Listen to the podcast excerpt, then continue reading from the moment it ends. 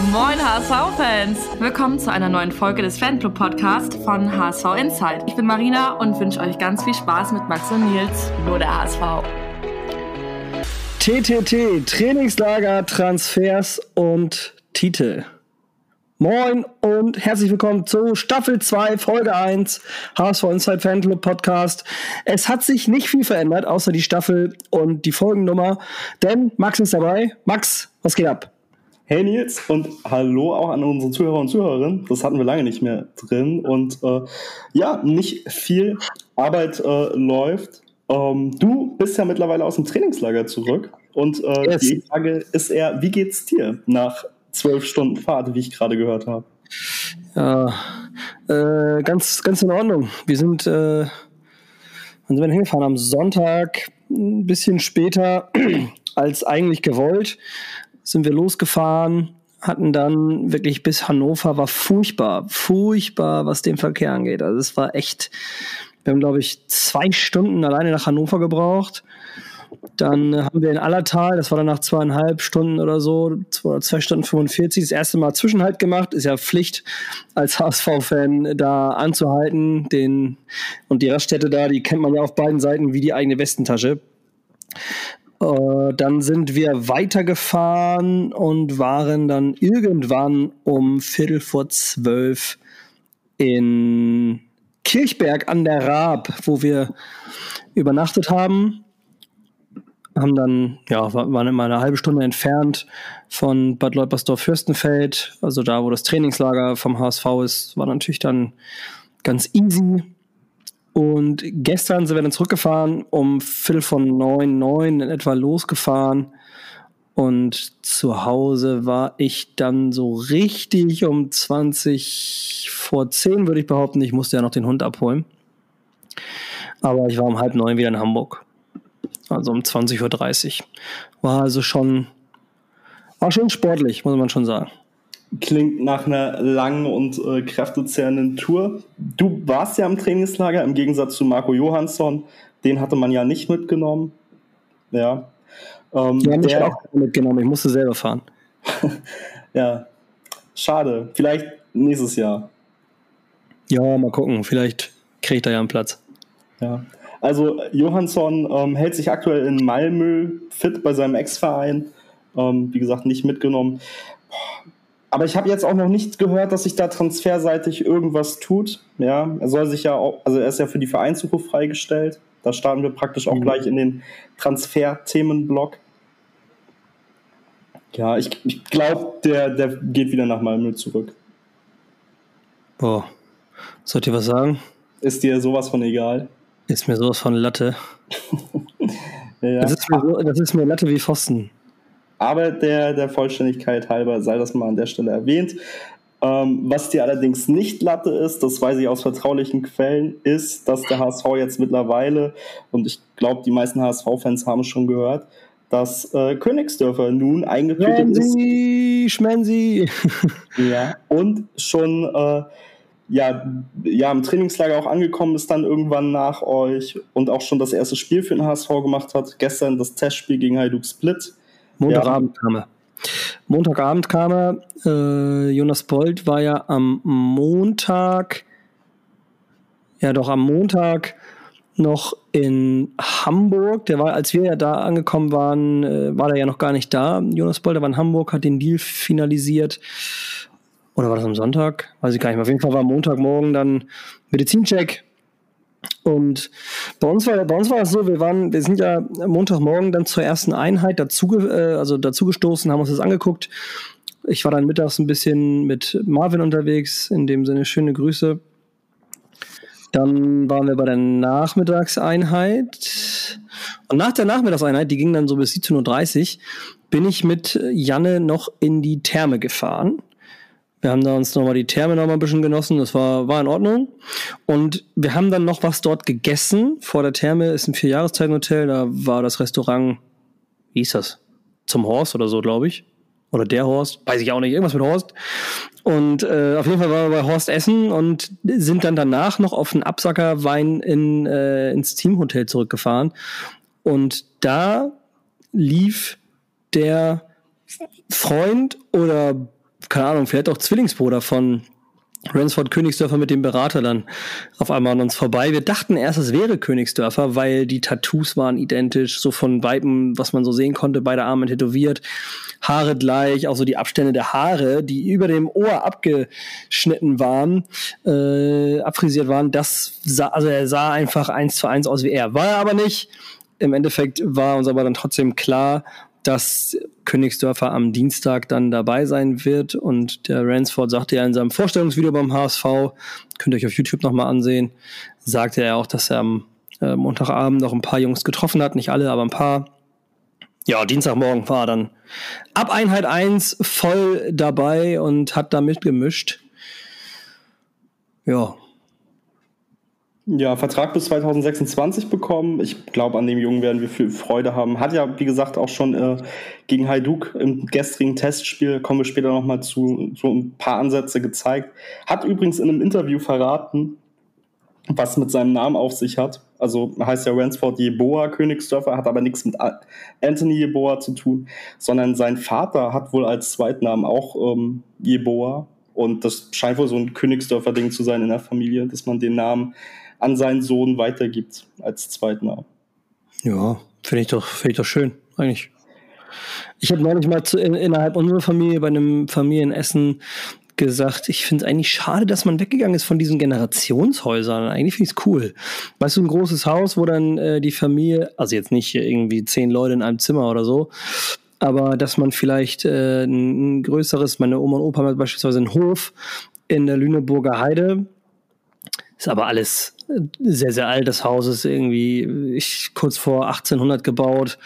So, also richtig Fachwerk. Und also das ist einfach schon ziemlich, ziemlich alt. Das wäre jetzt nicht so tauglich, aber eigentlich wäre es ja cool, wenn die Familien nicht so auseinanderziehen, oder? Also, ähm, man, man, man hat ja tatsächlich nur ein Leben, man sieht sich viel mehr, man kann sich viel mehr um ältere Menschen, wie es meine Großeltern zum Beispiel, viel besser kümmern. Ja, das mal so am Rande. Ja, also nur wenn sie zumindest den Namen weitergeben. Ja, also es hat alles seine Vor- und Nachteile. Ich bin da tatsächlich nicht so der Fan von, aber meiner Familie, das ist halt auch irgendwie eine Sondersituation. Wir sind halt irgendwie doch dann auch weit verteilt und man sieht, ich bin damit aufgewachsen. So. Ich, ja, wenn man sich das Stück nicht gehen, sollte man sich natürlich nicht, das ist schon richtig. Ja, ich mag das nicht, wenn man so, so Familienclan-mäßig aufeinander hängt. So, ähm, ja, wie gesagt, gibt, gibt Vorteile und Nachteile ähm, ja, an der Stelle. Wo wir gerade ähm, bei, bei Vor- und Nachteilen sind, kommen wir zu einem anderen Transfer. Der sich noch kurz ein Wort zu Königsdörfer. Ich finde, er hat mh, hm, in Einheit 1, wer den Livestream am Dienstagabend noch nicht gesehen hat, tut das auf jeden Fall nochmal auf Instagram. War auf jeden Fall witzig, werden wir ja auch mal drüber sprechen. Ähm, der Königsdörfer hat das sehr, sehr schnell alles verstanden, was das Trainerteam so von ihm verlangt hat, die Wege und so hat sich sehr gut schnell integriert. Die Jungs auch haben ihn da sehr warm aufgenommen, es wurde gescherzt und so weiter und so fort. Also, das hat schon sehr schnell, auch mit Bibia und Co., einen sehr familiären Eindruck gemacht. Ja, also beispielsweise den, den Joscha, um den es äh, jetzt ja geht, ähm, die, die kennen sich ja beispielsweise aus der U-Nationalmannschaft schon. Und ich glaube, der Ramsey, ist einfach ein sympathischer Typ. So wirkt er zumindest. Und ähm, wie gesagt, ich glaube, da wird die Mannschaft viel Freude dran haben. Da werden wir als Fans viel Freude dran haben.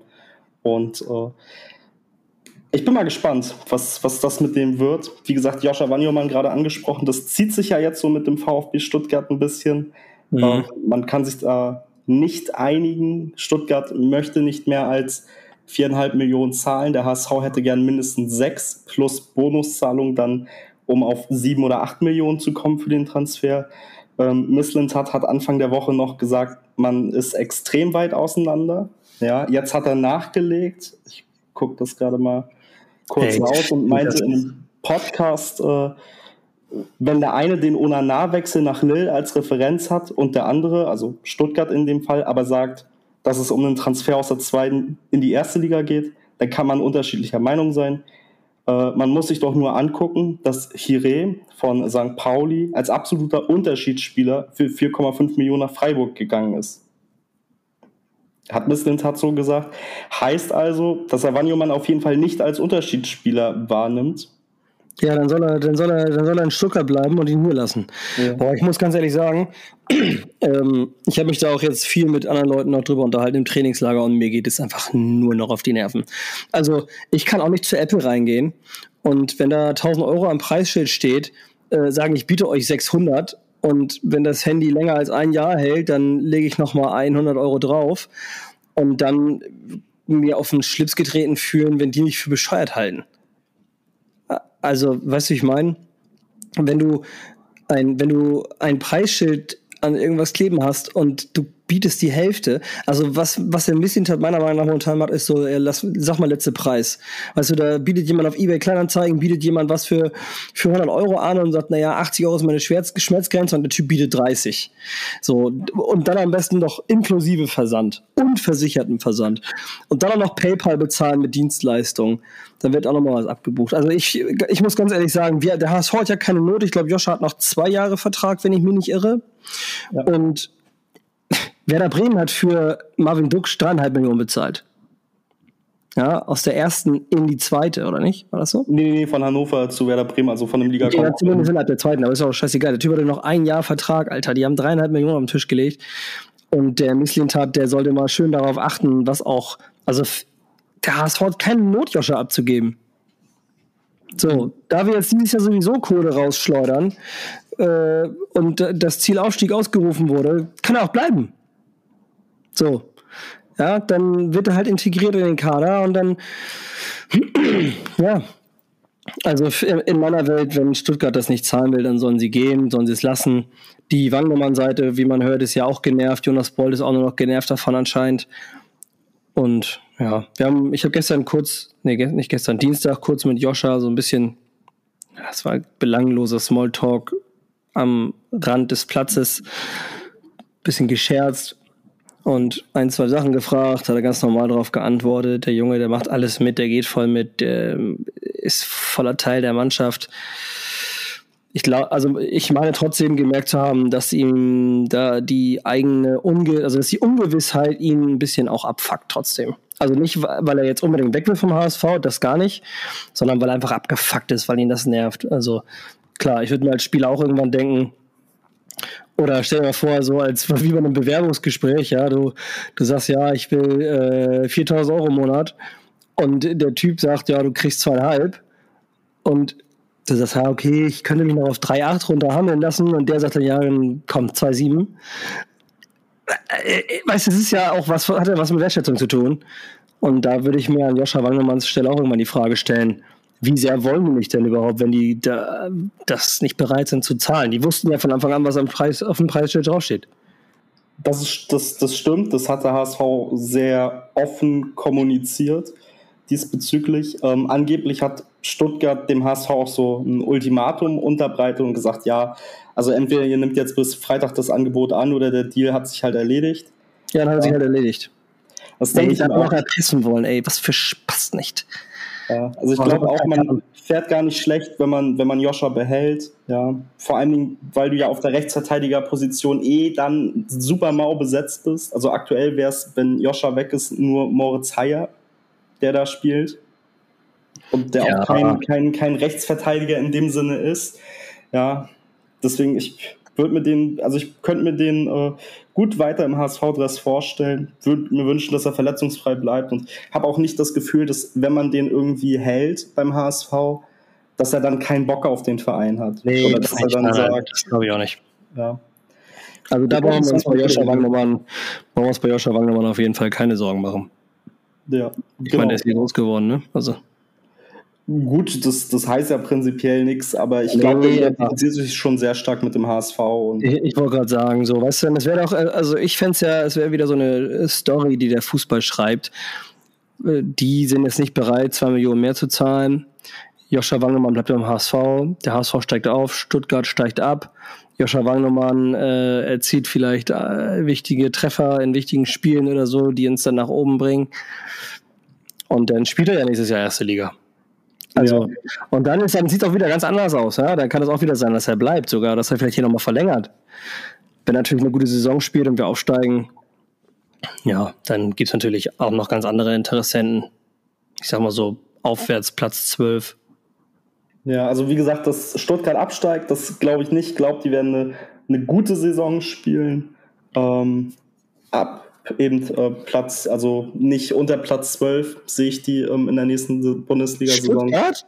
Ja, doch. Also hast du letzte Saison mal ein paar Stuttgart-Spiele gesehen? Die, die ähm, spielen schon guten Fußball und ähm, das, du hast halt einfach gesehen, wie die Mannschaft häufiger in sich einfach zerfallen ist, nachdem die Gegentore bekommen hat. Das, das war eher ein, eher ein Kopfproblem bei denen. Ich bin ähm, gespannt. Wir hatten das beim Haus ja ähnlich, aber Nichtsdestotrotz wäre das halt ähm, ja großartig, wenn man den Spieler halten kann, also Wanyoman in dem Fall. Man steigt vielleicht auf und könnte dann doch noch mal verlängern, vielleicht dann mit einer Ausstiegsklausel oder whatever, ja. Aber wenn man den Spieler irgendwie halten kann, auch langfristig, würde ich mich da sehr drüber freuen. Ein weiterer Transfer, der sich zieht auf HSV-Seiten aber, ist ähm, der Sahiti-Transfer von Hajduk Split weil das letzte, was ich gelesen habe, ist, Hajduk hätte gern dreieinhalb Millionen für den Spieler, was ich dann doch recht teuer finde. Ja, und dem HSV da aktuell einfach die Mittel fehlen. Da, wie gesagt, ähm, der Wanyoman-Transfer sich aktuell zieht, beziehungsweise vermutlich gar nicht zustande kommt. Und der HSV da erst warten muss, dass äh, die entsprechenden Gremien neues Geld freigeben, dass man investieren kann. Man hat ja jetzt auch schon in dieser Transferphase ähm, einige Millionen in die Hand genommen. Also für Ramsey ja auch. Der hat 1,2 Millionen Euro Ablöse gekostet. Ja. Ja. Deswegen, das ist dann das Thema. Der hat übrigens gestern beim Testspiel gespielt ähm, für Hajduk Split. Und Königsdörfer auf der anderen Seite für den HSV. Sahiti mit einer Vorlage, Königsdörfer mit einem Treffer. Genau. Keine Ahnung, ob wir da echt nochmal dreieinhalb Millionen ausgeben müssen. Äh, weiß ich nicht. Finde ich schon viel. Ja, der ist aber halt auch äh, bei Hajduk Split immerhin kroatischer Pokalsieger und Vizemeister. Also die spielen dann auch irgendwas zwischen Champions League und Europa League. Ähm, ist er halt Stammspieler und äh, Leistungsträger. Keine schlechten Werte in der letzten Saison. Und das ist natürlich schon ein qualitativ hochwertiger Spieler. Ja, der muss nicht in die zweite Liga wechseln. Ja, stimmt schon. Ja, trotzdem, dann haben wir nachher da. Der spielt doch außen, ne? Der spielt außen, ja. Ja, dann haben wir Baccariata, dann haben wir Sonny Kittel, dann haben wir Ransford Königsdörfer. Wie haben wir noch? Aaron Opoku theoretisch. Genau, Oberschika Heil hat gestern auch teilweise auf dem Flügel gespielt im Testspiel. Im Testspiel, also muss ich sagen, hat Heil einen sehr viel besseren Eindruck hinterlassen als im Training, was ja durchaus auch okay ist. Opoku hat sich auch gut gemacht, finde ich. Also alle geben sich da auf jeden Fall auch Mühe.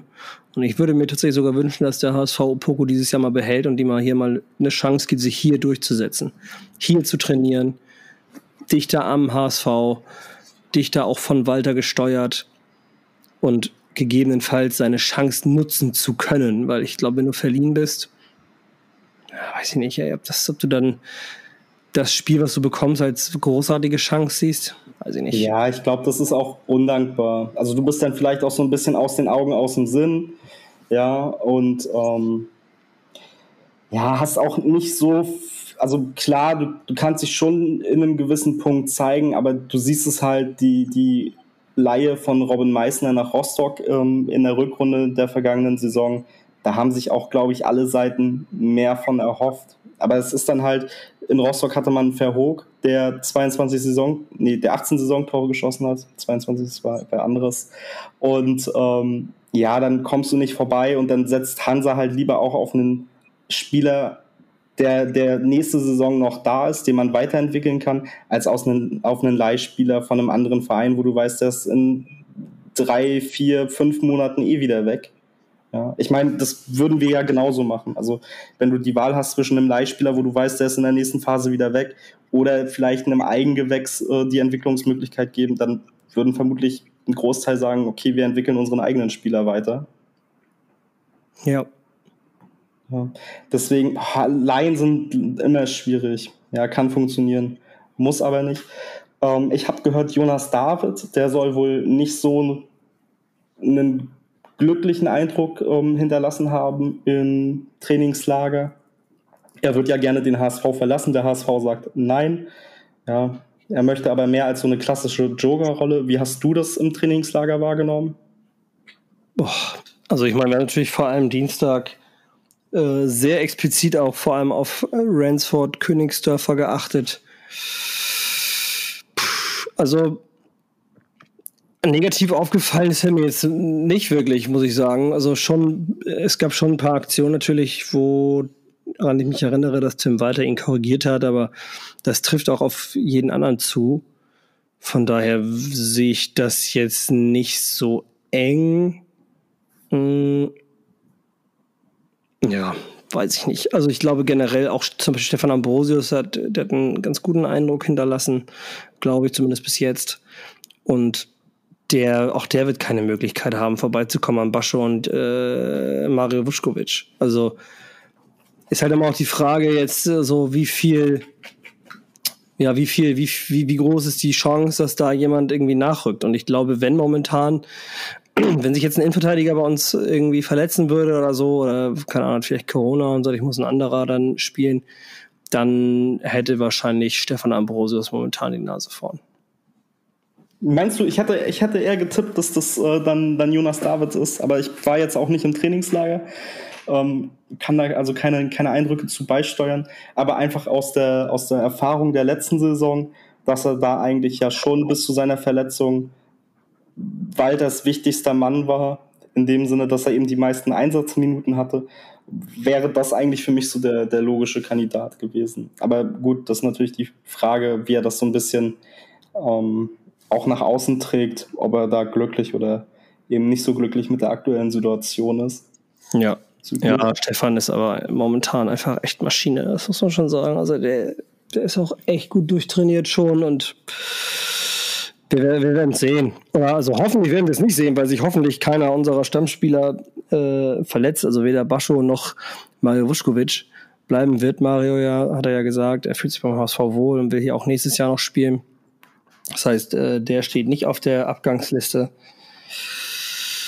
Ja, wir werden, das, wir, werden, das schon erfahren. Ich denke, bei Jonas David, da wird schon nochmal Bewegung reinkommen. Bei Opogu und bei Heil zum Beispiel, die wollte man sich oder wollte sich Tim Walter ja auch erstmal nochmal angucken und die beraten abends sich auch sehr viel. Ja. Wir waren jetzt ja jeden Abend dann abends noch beim Hotel und dann sitzen die da alle zusammen. Jonas Boll, Tim Walter, die Co-Trainer, die Torwarttrainer mit Taktiktafel und so und vielleicht auch eine Flasche Wein.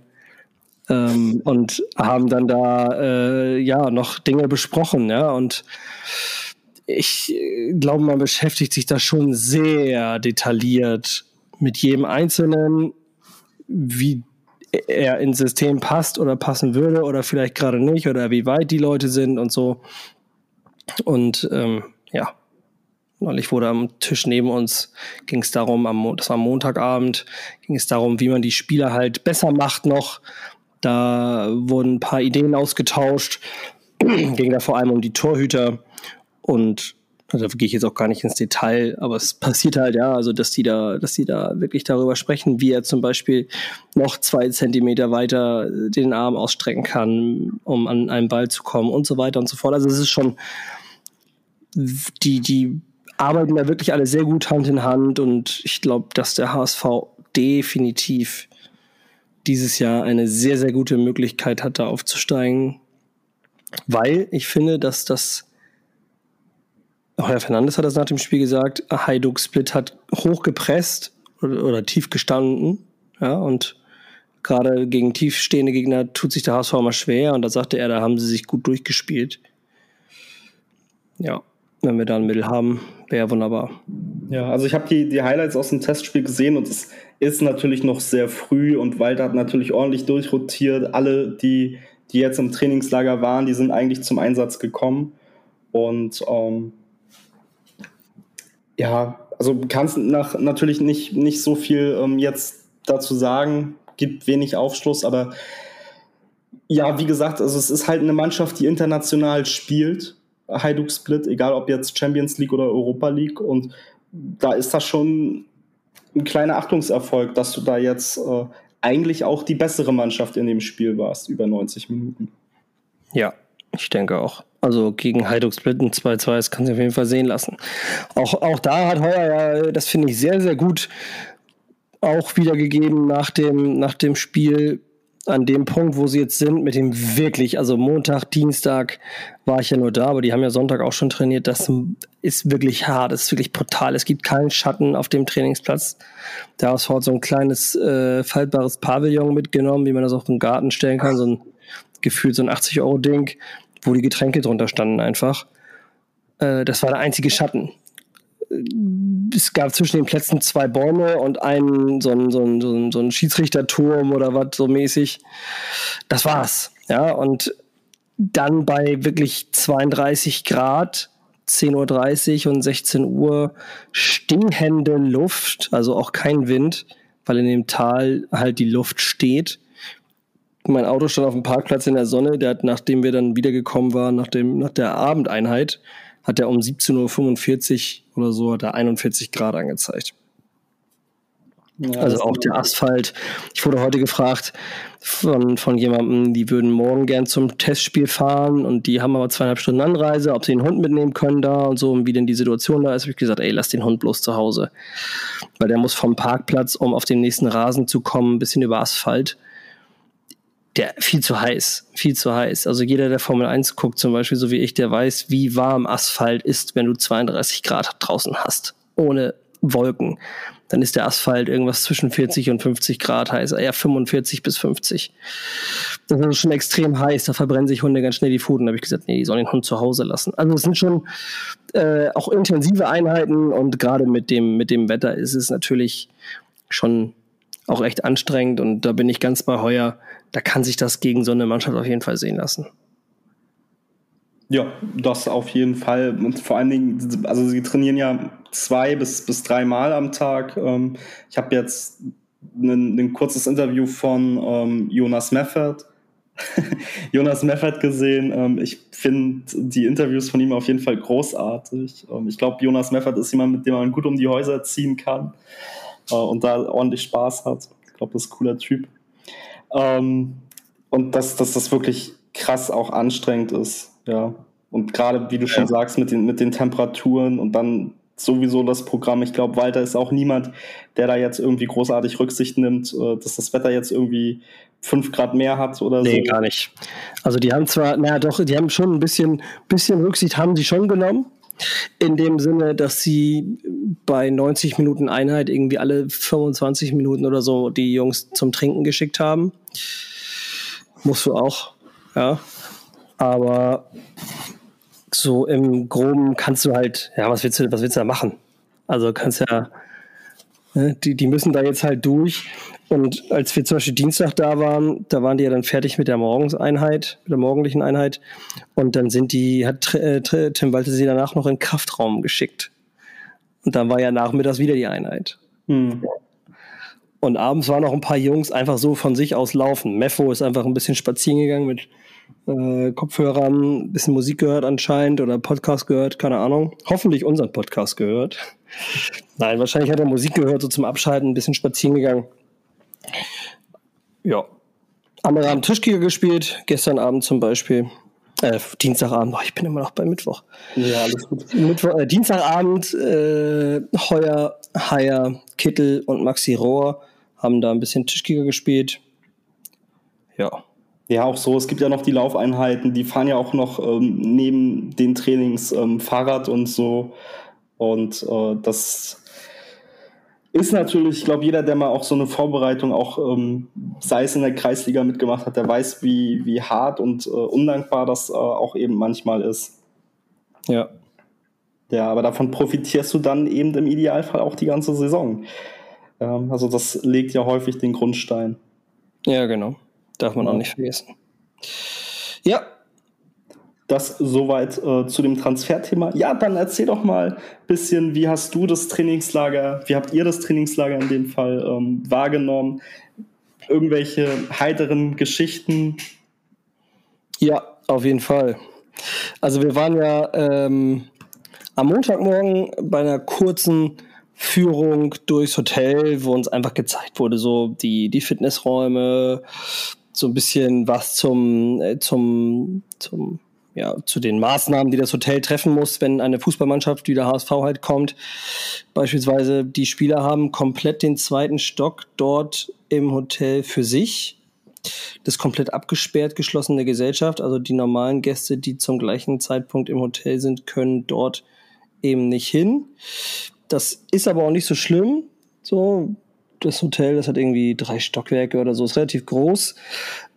Dann sind wir unten halt so ein bisschen rumgelaufen. Die Frau da vom Hotel hat uns das, die Fitnessräume gezeigt und auf einmal stand der Bibia hinter uns, weil er in den Kraftraum wollte.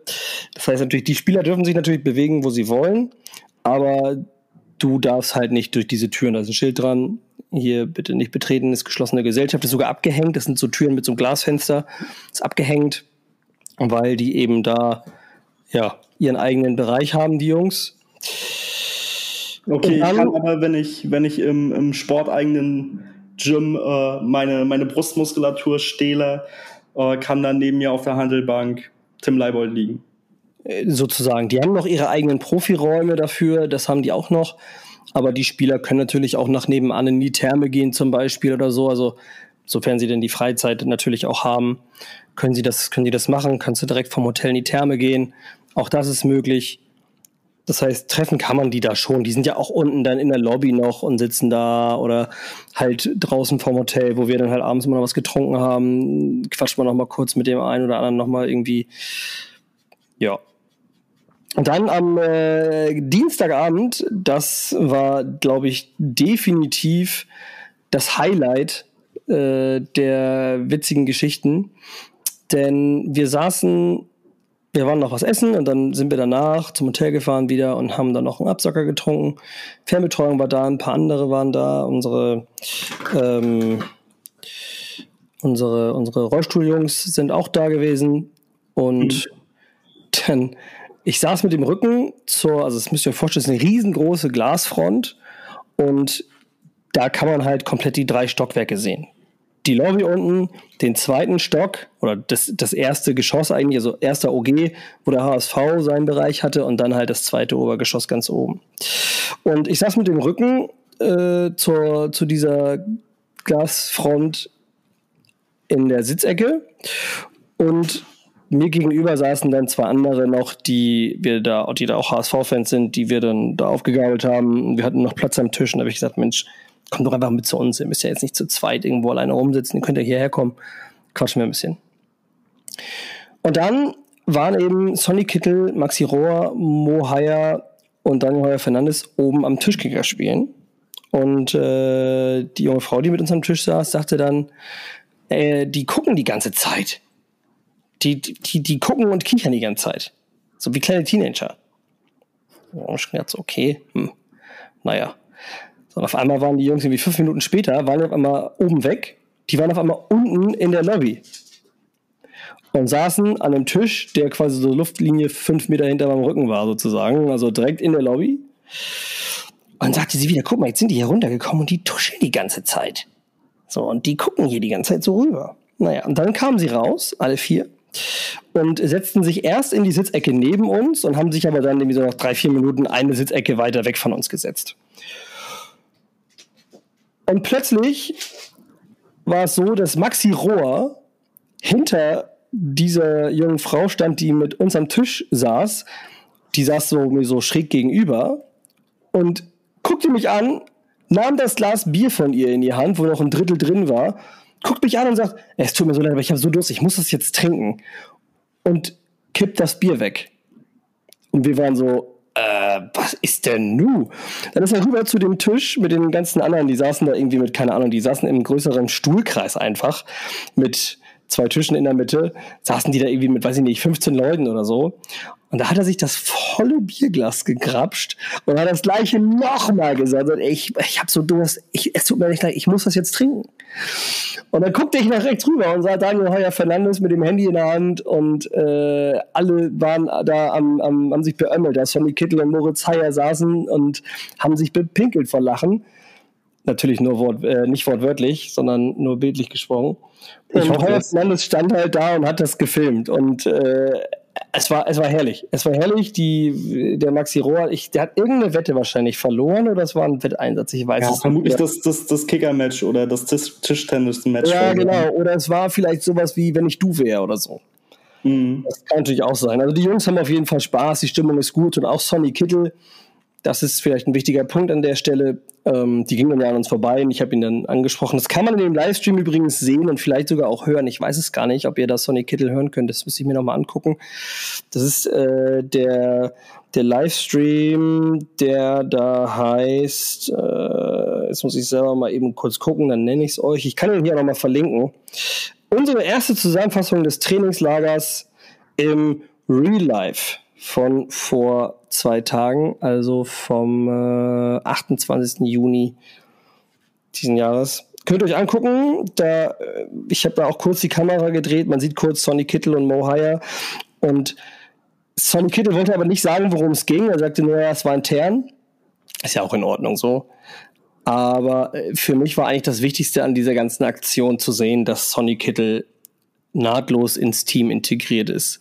Mit dieser ganzen Wechselsache da und dann geplatzt und so viele HSV-Fans auch, die gesagt haben, ja, der muss jetzt mal gehen. Einige, die gesagt haben, naja, wenn er geht, dann geht er, wenn er bleibt, ist auch okay. So wie wir ja auch das gesagt haben. Von daher finde ich das schon, fand ich das Wichtigste eigentlich daran, dass Sonny Kittel nahtlos weiterhin zum Team gehört und da nicht irgendwie jetzt komische Stimmung herrscht. Das war, glaube ich, schon wichtig. Und an diesem, äh, an diesem Punkt nochmal vielen lieben Dank an Tim Leibold, der mir den, der, der hat mein Trikot unterschrieben, das ich von Luca mitgenommen hatte. Ich hatte Lukas Trikot mitgenommen. Er hatte sich äh, eine Unterschrift von Tim Leibold gewünscht und ich hatte Tim dann gefragt, ob er vielleicht ein paar mehr Unterschriften drauf machen lassen kann. Das hat auch geklappt. Und irgendwer hat einfach eiskalt mit CR7 unterschrieben. Ich weiß nicht wer, aber ich finde es witzig schon gedacht, ich gehe nochmal zu äh, Jonas Boldonado und frage ihn mal, wann CR7 dann kommt.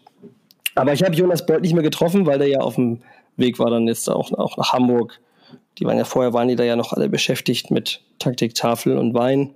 Da wollte ich die natürlich auch nicht stören. Wobei der fränkische Fusel, muss ich sagen, wird nichts für mich. Habe ich auch zwei Gläser getrunken und ich muss sagen, nee. Also blaufränkischer Wein, nee. Aber so viel zu witzigen Stories. Das ist so das, was äh, ja was mit an witzigen äh, Dingen hängen geblieben ist. Mm, ja, das ist eigentlich so das. Ja, aber das scheint auch dann Spaß gemacht zu haben. Ja, Trainingslager, ich glaube, das können wir uns für nächste Saison dann äh, gerne auch zusammen vornehmen. Das war ja jetzt ein bisschen spontan und kurzfristiger geplant. Ich ja, auf jeden Fall. Also ich habe ich hab das auch schon mit Janne besprochen, auch mit meinen Eltern und so. Also ich das nächste Jahr, nächstes Jahr Trainingslager werden wir irgendwie da mit, äh, werden wir gucken, wie viele Leute wir werden und dann irgendwie ein, vielleicht ein Ferienhaus da um die Ecke oder so mieten oder so. Das gibt's da ja alles. Vielleicht dann auch zwei, je nachdem, wie viele Leute wir sind. Und dann werde ich als, Ta als Anreise einfach zwei Tage einplanen, sechs Stunden fahren, also dann irgendwo übernachten, dann am nächsten Tag wieder die anderen sechs Stunden fahren, einfach damit der Hund auch mit kann. Das nicht, ähm, das war ja jetzt mein Hauptproblem. Ich konnte den Hund jetzt ja auch nicht ewig ausquartieren. Und dann, ja, muss, kann man, kann man den mitnehmen, wobei man da echt gucken muss. Also im Hotel wäre auch kein Problem gewesen. Da war, war ein, äh, ein Pärchen im Hotel, die hatten einen irischen Wolfshund. Das sind diese Dinger, die haben eine, die haben eine Rückenhöhe von ja, ja das sind halbe Pferde. Ja, es ist, es ist äh, da, da, da kann ich drauf reiten sozusagen. Und da war noch eine andere mit, auch mit einem Labrador, beide aber schon nicht mehr so jung wie Fiete, beide so vier und fünf, glaube ich die war natürlich schon wesentlich entspannter und die sind einfach dann die ganze Zeit auch ohne Leine und dann neben dem Härchen äh, ganz brav hin und hinterher getrottet. Fiete kann auch gut bei Fuß laufen, durchaus auch ohne Leine, aber wenn irgendwo, äh, wenn er was nicht kennt oder so, dann ist er natürlich noch extrem neugierig. Wobei ich sagen muss, Tim hat sogar, also Tim Leiber hat sogar nach, nach Fiete gefragt. Das war, war, ganz, war ganz witzig. Irgendwie am, am Montag, als er mir vorbeirannte, sagte er, so, wo ist der Hund? Da ich, musste ich ihm dann sagen, dass er zu Hause geblieben ist. Aber nächstes Jahr nehme ich ihn mit. Vielleicht gibt es ja sogar ein Wintertrainingslager. Äh, da würde ich, würd ich uns sonst auch durchaus sehen. Also Wieso das kommt nicht? grundsätzlich darauf an, wo das ist, aber das könnte man ja auf jeden Fall auch äh, mal so in den Raum zumindest werfen. Ich meine, wenn wir dann nächste Saison da auch mit mehreren Leuten hinfahren, kannst du ja vielleicht auch dann der eine, also ein Teil fährt sechs Stunden und der andere Teil fährt sechs Stunden, dass man sich das so ein bisschen teilt. Ja, wobei es geht gar nicht, es geht gar nicht darum, äh, so lange zu fahren, sondern es geht darum, dass der Hund nicht so lange im Kofferraum ist. Mhm. Das ist eigentlich der springende Punkt, deswegen dann eher zwei Tage Anreise. Also das Durchfahren ist für mich kein Problem. Ja, das war anstrengend, das machst du ja auch nicht immer. Das ist schon okay. Jan ist ja auch ein Teil der Strecke gefahren, auch wenn ich den Großteil gefahren bin, aber geht da eigentlich eher um den Hund, dass der jetzt nicht zwölf Stunden irgendwie im Auto sitzt und dann, ja, es ist ein bisschen entspannter einfach, wenn man sich da ein bisschen mehr Zeit für nimmt. Ja, ich habe übrigens gerade die ganze Zeit also versucht zu recherchieren, wer hatte letzte Saison beim HSV die Rückennummer 7? Äh, ja. Georgi. Ja, genau. Ähm, aber auch erst in der Rückrunde, in, zur Hinrunde war sie nicht besetzt. Und ähm, wessen Initialen würden mit CR7 passen? Aber da gibt es keinen. Nee, genau. Ah, also irgendwie hat sich da auf jeden Fall ein Scherz erlaubt. Aber ja, ich finde es lustig. Also es, es würde eigentlich zu Tim Leibold passen und auch zu Sonny Kittel. Das sind schon echt zwei Scherzkekse, auch wenn man das nicht glaubt. Äh, vielleicht nicht unbedingt glaubt. Ähm, ja, mir würde jetzt sonst kein anderer, kein anderer einfallen, zumal ich ja, ja, man kann jetzt, also kennen ist jetzt zu viel, aber ihr wisst, was ich meine. Mit äh, Tim Leibert habe ich einfach immer so ein bisschen, so ein bisschen mehr Kontakt. Dann, wenn wir im Training sind, dann erkennt er mich und sagt dem Hund Hallo. So wahrscheinlich erkennt er mich auch oft nur wegen dem Hund. Keine Ahnung. Aber äh, das, da, dem würde ich das zutrauen, dass er das war, weil ich weiß nicht, weißt du, wenn jetzt so ein Magid der irgendwie äh, gerade das erste Mal im Trainingslager dabei ist oder einem Bilbia, wenn du dem das Trikot von einem Fan in die Hand drückst und ihm bittest, da drauf zu unterschreiben, dann wird er wahrscheinlich nicht gleich mit CR7 unterschreiben. Also es wird wahrscheinlich schon jemand sein, der schon ein bisschen länger da ist. Und ja, du weißt ja nicht, wer da vielleicht sein Tennis-Match verloren hat.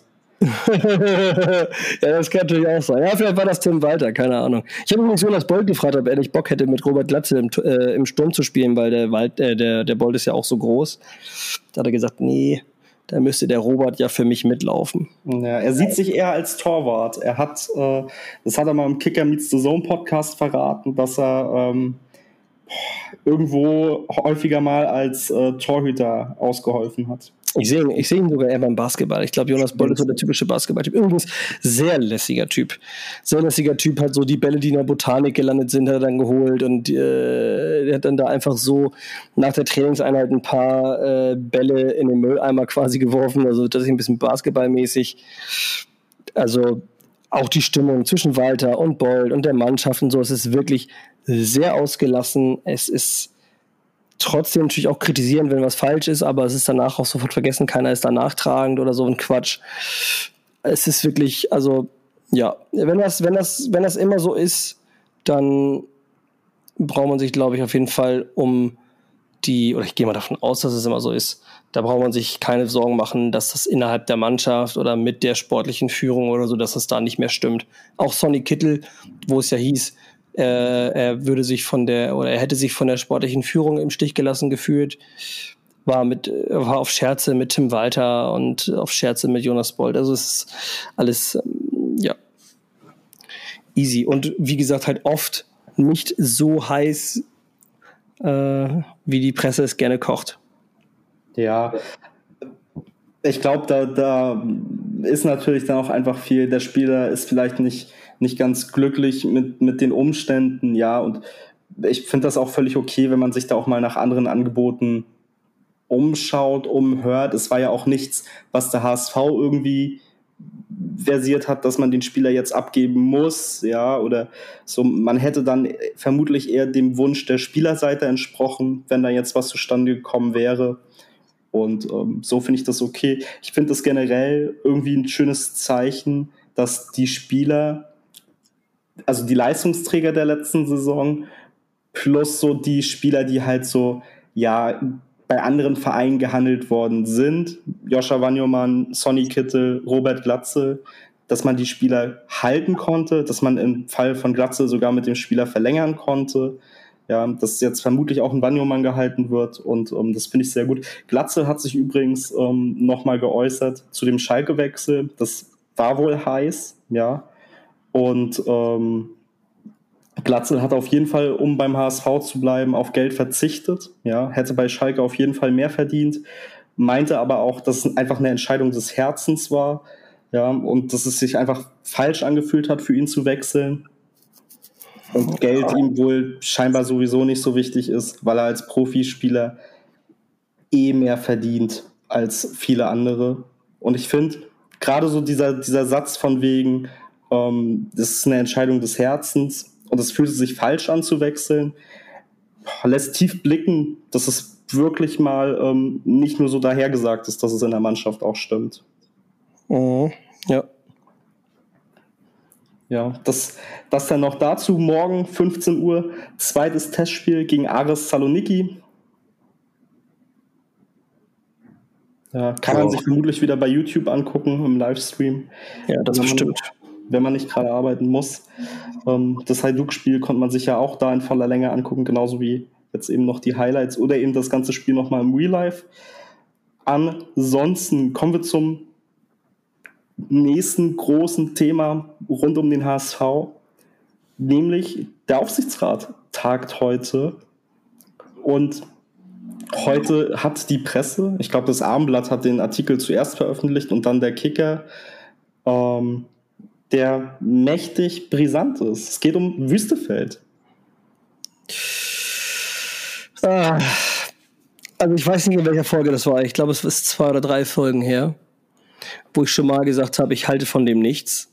Und also wir haben da, da haben wir noch über Bolt und Walter gesprochen. Und äh, ich, ja, für mich ist der Wüstefeld nicht zu halten. Also in meinen Augen muss der als nächster gleich wieder raus. Ja. Ich will, ich, also das mit der schwarzen Zahl auf der Mitgliederversammlung, was er da versprochen hat, okay. Wobei, da frage ich mich immer noch, wie er das realisieren will, wie er das umsetzen will, ohne dass er aus der Zukunft irgendwelche Gelder irgendwie jetzt schon bekommt. Also das gab es ja in der Vergangenheit schon mal, dass irgendwelche Gelder, die eigentlich später fließen sollten, früher geflossen sind. Und dann dadurch das Ergebnis ein bisschen, ja, ein bisschen geschönert, geschönt wurde. Äh, ja, also ich, mich würde es wundern, wenn der HSV tatsächlich jetzt irgendwie so aus dem Nichts äh, schwarze Zahlen schreibt, weil da muss man sich fragen, warum hat man da nicht vorher mit angefangen, einfach aus dem Nichts schwarze Zahlen zu schreiben. Das ist die erste schwarze Null seit zehn Jahren. Ja, und das so kurz nach Corona und jetzt auch mit dieser ganzen UEFA und Stadion-Renovierungsgeschichte und so weiter und so fort. Alles sehr ungünstig. Also als, wenn, es, wenn es nur daran liegen würde, jetzt irgendwie Mitarbeiter beim HSV in der Geschäftsstelle zu entlassen, dann äh, waren alle anderen wirklich vorher ja irgendwie krass die Idioten sozusagen. Weil wenn du irgendwie, wenn, also das kann ja nicht daran liegen. Das wäre das wäre merkwürdig. Deswegen, also ich finde, ich fand den Wüstewelt von Anfang an komisch. Und in meinen Augen, du kannst ja jetzt gleich mal einmal erzählen, was da richtig drin steht, ist in meiner Welt ist der Typ nicht haltbar. Der muss wieder gehen. Aber erzähl mal, da standen ja so ein paar coole Sachen drin. Ja, genau. Also am Mittwochabend äh, hat das Abendblatt ähm, eben das erste Mal schwere Vorwürfe veröffentlicht gegen Wüstefeld. Ja, es geht um eine seiner Firmen, Metsan heißt die. Ähm, der wird Täuschung vorgeworfen. Und zwar richtig krass. Ähm, Metsan habe ähm, einer Firma die Lieferung von rund 2000 PCR-Testgeräten zugesagt, hat dafür 5,5 Millionen Euro kassiert und lediglich 28 Testgeräte geliefert von 2000. Und ähm, ja, okay. dann, dann gibt es auch Probleme mit Unternehmen aus China, ja, denen man wohl eine erhebliche Summe, äh, Zitat eben das dem Abendblatt äh, schulde. Ja, dazu soll es eben noch ähm, Chatverläufe geben, die dem Abendblatt vorliegen von ehemaligen Angestellten von Wüstefeld, äh, die davor warnen, äh, dass man äh, eben vom genannten Wüstefeld skrupellos belogen wird, äh, nachhaltig getäuscht und hintergangen worden ist, ausgetrickst, ausgenommen und regelrecht beklaut wird. Und das sind natürlich Vorwürfe, dazu muss sich Wüstefeld äußern. Ja, mal gucken, was dabei rauskommt. Ja, vor allem Master Jansen muss, äh, wird sich dazu äußern, auch, also auch äußern müssen, ne? Ja. Ich meine, muss dir das mal auf der Zunge zergehen lassen, dass es da um Chatverläufe geht, wo jemand gesagt hat, von ich warne sie davor, ich warne sie davor, von Dr. Wüstefeld skrupellos belogen, nachhaltig getäuscht, hintergangen, ausgetrickst und dann ausgenommen und beklaut zu werden. Also das sind ja so viele Dinge aufeinander. Das, das äh, klingt schon wirklich gar nicht mehr nach irgendwie einem, einem Missverständnis oder einer ausgebliebenen Lieferung. Ich meine, bei so einer Lieferung von den Testgeräten, da könnte man jetzt immer noch sagen, okay, Vielleicht ist da wegen Materialknappheit einfach nicht mehr möglich gewesen als die ersten 28. Wage ich jetzt zu bezweifeln, aber. Ja, 20 von 2000, also. Ja, ja, wenn du nicht genug Material hast und das, die, den Materialmangel haben wir aktuell weltweit ja tatsächlich, ich war, wie gesagt, ich wage das auch zu bezweifeln, aber das könnte man irgendwie noch äh, argumentieren. Natürlich würde es das dann auch zu belegen gelten, das ist völlig klar. Aber die andere, das andere mit den Chatverläufen, das ist schon wirklich krass. Und so jemanden, ja, kannst du, kannst du im, kannst du im HSV nicht halten. Ja, vor allem wegen, ähm, ist das ja dann eine Personalie, die dann halt immer mit dem Verein verbunden ist und ich glaube, wenn der HSV in der aktuellen Situation eins nicht braucht, dann ist es weitere zusätzliche Unruhe, wieder irgendwas Neues. Und ich finde, nachdem man sich jetzt in den letzten Jahren so endlich mal da so ein bisschen in der Nach-Hoffmann-Ära so ein bisschen rausmanövriert hat und endlich mal in ruhigen Gewässern ist, auch diese Saison, die verlief ja doch auch ähm, sehr ruhig, dann ähm, wäre es jetzt der größte Fehler, da irgendwie mit der Personalie weiterzumachen. Wüstefeld hat ja gesagt, er würde gerne weitermachen. Ähm, ich glaube, spätestens jetzt sollte sich das allerdings erledigt haben. Ich könnte mir auch heute auf der Aufsichtsratssitzung irgendwie alles vorstellen, von Wüstefeld tritt zurück bis, keine Ahnung, er sagt ja in der Öffentlichkeit, ähm, also er streitet ja in der Öffentlichkeit alles ab. Ich meine, ja gut, was, was soll er auch anderes machen? Ähm, legt irgendwelche juristischen Forderungen gegen irgendwelche Firmen offen von seiner Seite. Und ähm, ja, es ist einfach komisch. Es ist sowieso irgendwie rund um Wüstefeld so eine undurchsichtige Sache. Und ich weiß nicht, also ich glaube, man tut sich damit als HSV einfach wenig, also keinen Gefallen, wenn man an, an der Personalie festhält. Warum auch? Ja. Ja. Sebastian Wolf vom Kicker, der den Beitrag geschrieben hat, hat unten noch drunter geschrieben, ich zitiere das einmal eben. Am heutigen Donnerstag nun kommen in Hamburg mit dem Aufsichtsrat und den beiden Vorständen, also Bold und Wüstefeld, drei Parteien zusammen, von denen zwei nicht miteinander können. Die dritte davon weiß und diese zudem entscheiden muss, wie sie mit den Vorwürfen gegen Wüstefeld umgeht. Der hat sich mit seinen Sanierungsplänen und dem angestrebten Personalabbau auf der Geschäftsstelle in der Silvesterallee, also im Volkspark, bislang zwar wenig Freunde gemacht, mit der Ankündigung auf der Mitgliederversammlung erstmals seit elf Jahren wieder eine ausgeglichene Geschäftsbilanz für den HSV erzielen zu können, aber ein Ausrufezeichen gesetzt. Ob das reicht oder ob die medialen Schlachtzeilen über den Boss schwerer wiegen müssen, nun die Räte entscheiden. Aber ich muss ganz ehrlich sagen, ich kann mir nicht vorstellen, dass der Wüstefeld so ein krasses Finanzbrain ist, dass der auf einmal so viel Kohle aus dem Hut gezaubert hat, dass der HSV äh, eine schwarze Zahl schreibt. Ja, da ist ja vor allen Dingen auch die Frage, wie ist die zustande gekommen? Das ist ja auch nicht so ganz schlüssig. Ähm, zu den drei Parteien, ganz klar, das sind halt Jonas Bold und äh, Wüstefeld auf der einen Seite, ja, und eben Marcel Jansen als dritte Partei. Wüstefeld und Bold, die können eben nicht miteinander. Jansen weiß das, steht so ein bisschen dazwischen, ist eher Wüstefeld nahe. Ja, deswegen mal gucken. Könnte, könnte brisant werden. Ja, vor allem, weil es irgendwie schwer vorstellbar ist, dass Jansen ihn absägt.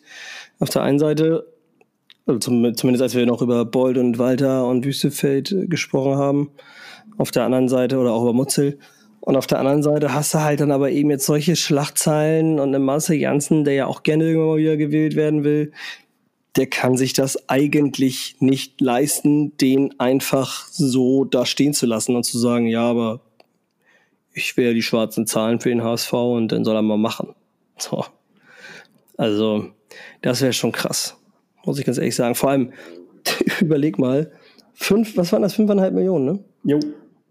Fünfeinhalb Millionen. Also 2000 Tests Das sind, da müsste man, müsste man mal rechnen. 5,5 Millionen durch 2000 Tests. Was, äh, was, was, zahlen, was zahlen die dafür? Also Testgeräte, was zahlen die da pro Gerät? Keine Ahnung, ich, so gut war ich nicht im Kopf rechnen, aber das lässt sich ja herausfinden. So 5,5 Millionen. Ja, 2750 pro Testgerät. Ja, jetzt machen wir plus, äh, machen wir mal 28.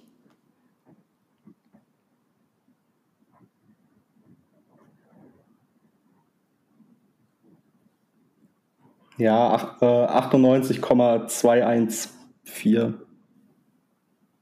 98,214? Also ich habe jetzt die, ähm, die äh, Summe davor. Ach Mann, weißt du, was ich doch nicht. Ich bin doch nicht Mathematiker. Ja. Warte mal. Schon Podcast bloßgestellt. Super. Ich rechne das jetzt mal hier durch. Zu meiner Verteidigung, ich habe schon den ganzen Tag gearbeitet. 5,5 äh, Millionen durch 2000 Testgeräte sind 2750 Euro pro Testgerät. Genau, so, 28 wurden ausgeliefert, also 2750 mal 28 sind 77.000. Ja. Das ist nix. Das nee, heißt, ich sag ja, das ist also lächerlich. 28 von 2000, auch prozentual. Das, das heißt einfach, dass noch 5,423 Millionen offen sind und die sind schon bezahlt. Und so jemanden willst du beim HSV äh, an einer Finanzstelle haben. Ich weiß nicht, ob das so eine gute Idee ist, muss ich ja, sagen. Vor allen Dingen, also auch generell nicht in irgendwie einer leitenden Position. Ja, auch durch die Vorwürfe der Chatverläufe natürlich. Und weiß ich you nicht. Never know. You never know. Ja, es ist halt auch so eine Frage, wie, wie kommt die, also was, was für mich halt irgendwie eine große Frage ist, ist schwarze Null schön und gut, aber wie kommt die zustande und vor allen Dingen, wie nachhaltig ist das? Also es bringt mir jetzt halt nichts, wenn ich eine schwarze Null habe, wenn ich dafür nächstes Jahr dann wieder dicke rote Zahlen schreibe. Ja? ja. Nur weil ich die irgendwelche Zahlungen um ein Jahr verschiebe. So. Das, das hilft mir nicht. Ja, oder das, das hilft dem Verein nicht langfristig. Deswegen ist da natürlich auch immer ein Fragezeichen hinter der Nachhaltigkeit. Ja, also das, das Gute ist, es steht fest, man wird in Hamburg, ja, man wird in Hamburg fünf ähm, WM, EM-Spiele bei der EM 2024 sehen. Das ist gut. Das war ja jetzt auch zwischenzeitlich fraglich. Bringt ein bisschen Geld, kostet aber leider auch Geld, deswegen Effekt wahrscheinlich gleich null. Ja, also plus minus null. Aber hey, vielleicht kriegen wir endlich neue Toiletten. es es wäre wünschenswert, aber ich gehe nicht im Volkspark pinkeln. Ich auch nicht. Immer davor. Meine, meine Blase ist so gut trainiert, dass es für davor zu Hause und danach zu Hause reicht. Ja, ich fahre am Spieltag zum Millantor morgens nach dem Kaffee, scheißen und danach gehe ich äh, im Volkspark auf dem Parkplatz nochmal pipi und dann gehe ich Fußball gucken. So läuft das ab. Äh, wo wir gerade beim, beim Stadion kurz sind. Äh, es gibt eine Neuerung, was die Tickets angeht. Und ich weiß nicht, ob du das schon mitbekommen hast, aber die Stehplatzkarten für 25 und A und Co. der Nordtribüne A-Rang wird zukünftig keine digitalen Tickets mehr haben. Es werden keine digitalen Tickets mehr als Stehplätze ausgestellt. Die Tickets auf der Nordtribüne im Stehbereich werden ab sofort wieder nur gedruckt als richtiges, echtes Ticket vom HSV an euch verschickt. Das okay. hat einfach den Grund, dass einfach einige Spiele einfach so extrem überfüllt waren und äh, man dem Ganzen ein bisschen entgegenwirken möchte, finde ich auch wichtig und richtig. Ja, das war zwischenzeitlich äh, alles andere als kleine Randnotiz. Ja. Ja. Nee, aber habe ich, hab ich selber noch nicht gehört. Dann kurz zum Abschluss. Ähm, die B-Juniorinnen des HSV sind deutscher Meister geworden im Finale gegen Frankfurt wer ist deutscher Meister? Ha, ha, ha, HSV. Richtig, ja. Bei den Mädels zumindest. Äh, die, die HSV. Geil. Richtig, ja. Man hat Eintracht Frankfurt, die eigentlich als Favorit galten, 2-1 besiegt. Darf sich nun deutscher Meister nennen. Das nur als kleine Randinfo noch. Gratulation geht natürlich raus an die Mädels. Die sich für eine starke Saison belohnt haben ist deutscher Meister. Ha, ha, ha, HSV. Ja. Ja, auf jeden Fall. Die haben eine starke Saison gespielt, war auch ein starkes Spiel. Die mussten nachher ja noch mal ein bisschen zittern, weil es doch noch mal eng wurde. Aber im Endeffekt haben sie das Ganze verdient. Und an dieser Stelle natürlich herzlichen Glückwunsch von uns an euch, Mädels. Genau. Damit wäre dann soweit mein Zettel abgearbeitet. Mich haben in den letzten Tagen noch viele Nachrichten erreicht, ob ich dann wüsste, wann es Tickets gibt für das DFB-Pokalspiel bei, bei, also in Bayreuth, bei der Spielvereinigung. Auf der HSV-Seite ist noch gar nichts dazu zu finden. Ja. Allerdings, Bayreuth hat jetzt diese Woche schon den Ticketverkauf eröffnet. Ich glaube, der HSV müsste dann in den nächsten ein bis zwei Wochen nachziehen. Ende nächsten Monats ist ja dann praktisch in vier Wochen ist dann auch das, das entsprechende DFB-Pokalspiel ja schon. Und äh, Bayreuth weist auf seiner Website darauf hin, dass äh, Gästetickets nur über den HSV natürlich zu bekommen sind. Ja. Noch wissen wir nichts. Wenn wir was wissen, lassen wir es euch wissen. Genau, in dem Sinne, Richtig, in dem Sinne immer schön HSV Insight folgen, da gibt es die News, damit ihr keine verpasst. Auch die, ist das eine Glocke bei Instagram? Ich glaube ja, oder? Es ist eine Glocke, ja. Glocke aktivieren. Glocke aktivieren. Und äh, falls ihr nicht wisst, wie das funktioniert, könnt ihr das jetzt in unserer, auf unserer Seite ganz einfach sehen, denn ich, man kann jetzt seit neuestem Beiträge bei Instagram anpinnen und ich habe extra diesen Beitrag vor ein paar Tagen schon angepinnt. Also folgt uns, dann kriegt ihr die Ticketbenachrichtigungen auf jeden Fall immer mit als erste, als Benachrichtigung aufs Handy. Und wir hören uns nächste Woche. Ciao, ciao. Wir sind raus. Nur ciao.